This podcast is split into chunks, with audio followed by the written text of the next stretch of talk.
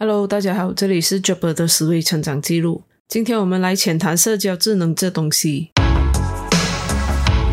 人都具有社会属性，只有在社会中才能实现自己的价值。学习、生活、工作等各方面都离不开社交。除了睡觉以外，我们基本上都需要与人交流。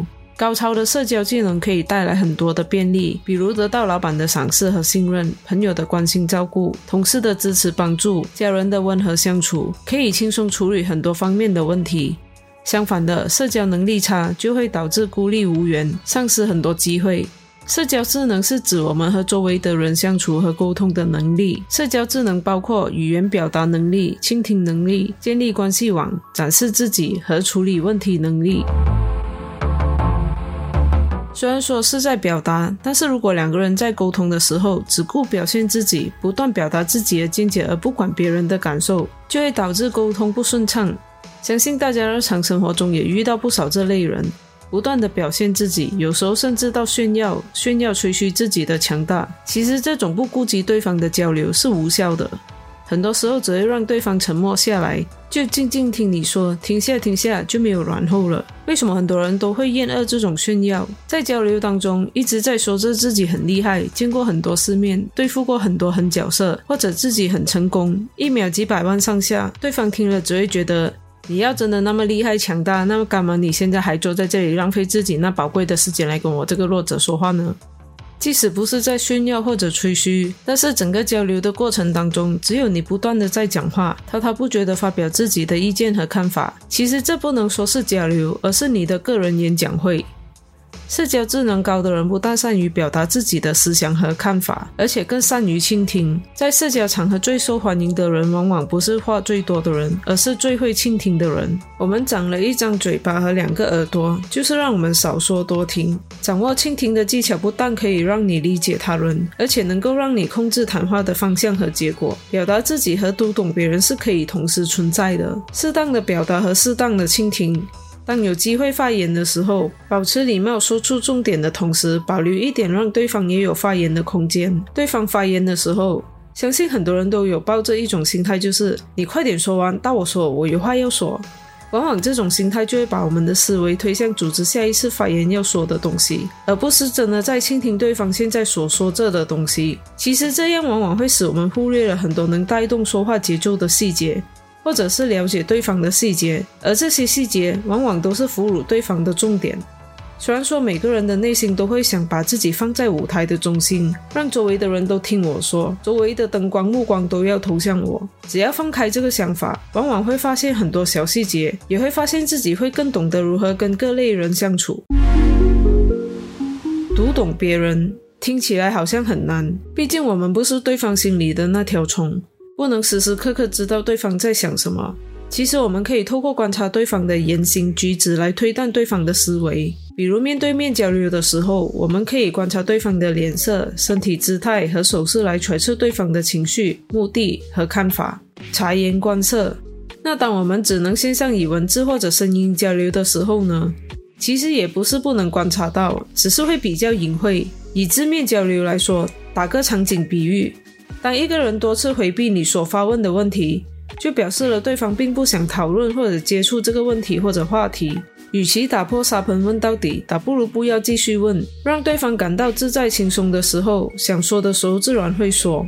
因为人的心态都是如此，你追得越紧，对方会更加防备，逃得更快。没有人会喜欢自己被问及不想回答的事情，而且还是一直三不五时被问的那种。也许到这里，很多人会说。有什么就直接说呗，干嘛那么隐晦啊？这里就有趣了。大多数说有什么就直接说的人，是否都是真正能承受直接说的人呢？并不是所有人都能承受真正直接说的吼。加上有些话直接说出来，就是有可能导致要么引发争论的结果，要么撕破脸的结局。所以，为什么有些人会选择礼貌暗示性的回避或者拒绝？是不想撕破脸，认为你这个人可以继续交朋友，但是不想讨论你所提问的这一块。而在声音交流的情况呢，声音比文字来的容易一点，因为可以听到语气，但同时呢，这也需要更谨慎细致的观察。语气好坏这个就不需要多讲了。除了语气好坏，也有一些是存在吐槽啊、开玩笑啊、暗示啊、敷衍啊之类的语气，需要自己视情况而定。而在回答之中呢，当然也有对方不想多谈这个话题的情况。这里做一个简单的比喻：当对方在回答问题的时候，只是浅浅带过的时候，要么就是对方不想说，要么就是关联到一些比较技术型的问题。对方先抛出一个影子，如果感兴趣，对方才会详细描述。因为可能对方会顾虑到不想把整个交流变成一个学术演讲会，所以一开始不会细说，除非你表露出你对这方面的话题感兴趣。学会提问，这是一个能帮助你打开对方话匣子的技能。一个好的问题和一个不好的问题得到的回复是截然不同的。就打一个比喻吧，当与孩子对话的时候，一来就问对方怎样，今天在学校有没有好好的上课，或者考试考得怎样啊？又或者功课做完了没有？你觉得孩子会怎么想？孩子会不会觉得怎么爸爸妈妈都只关心我的学习成绩，我呢有关心过我吗？难道我的存在就只为了读书考试吗？对有些不怎么爱学习的孩子来说，读书课业成绩是蛮有压力和学习是很累的事情，就好像成人的工作面对压力是一样的道理来的。试想一下，你下班了，然后家人问你怎样，今天有好好工作吗？今天的工作业绩如何？有达标吗？报告写完了没有？那你会有什么感觉？当你回家的时候，你期望家人怎么对待你？这也就是你的孩子的期望。试下把对孩子的问题换成：今天在学校有什么有趣的事情啊？和同学相处的如何啊？最近有一部好看的动漫出了，等你考试过后，我和你一起看好不好？之类的问题。这样一来也比较容易融入孩子的世界，更加容易了解孩子。当然，这也只是一个比喻，不能说能应用在所有的孩子的身上。这里也带出了一个点，就是换位思考，学会理解情感。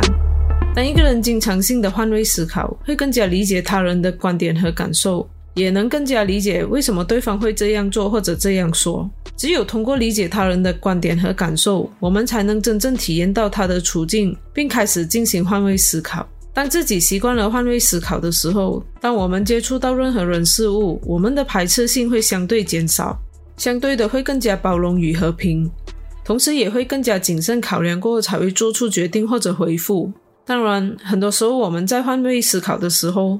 都会问自己一个问题，就是如果我是对方，我会怎么做？但这个思考我们会怎么做的过程当中，我们往往会加入自己的偏见和成见去看待事情，而更多的时候，我们忘了，其实每个人的思维方式是不一样的，并不是每个人都依照我们的思维方式去看待所有人事物。这个时候，我们必须放下我们自己的成见与偏见，完完全全以对方的角度去思考。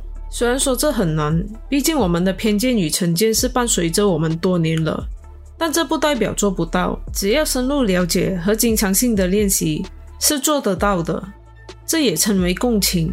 其实我们要达到共情的状态很难，毕竟没有人会想要对所有人都亲力理解。共情需要我们愿意投入时间和精力去理解和支持他人，而不是只是表面的关心和照顾他人。需要我们完完全全犹如投入对方的角色去理解对方。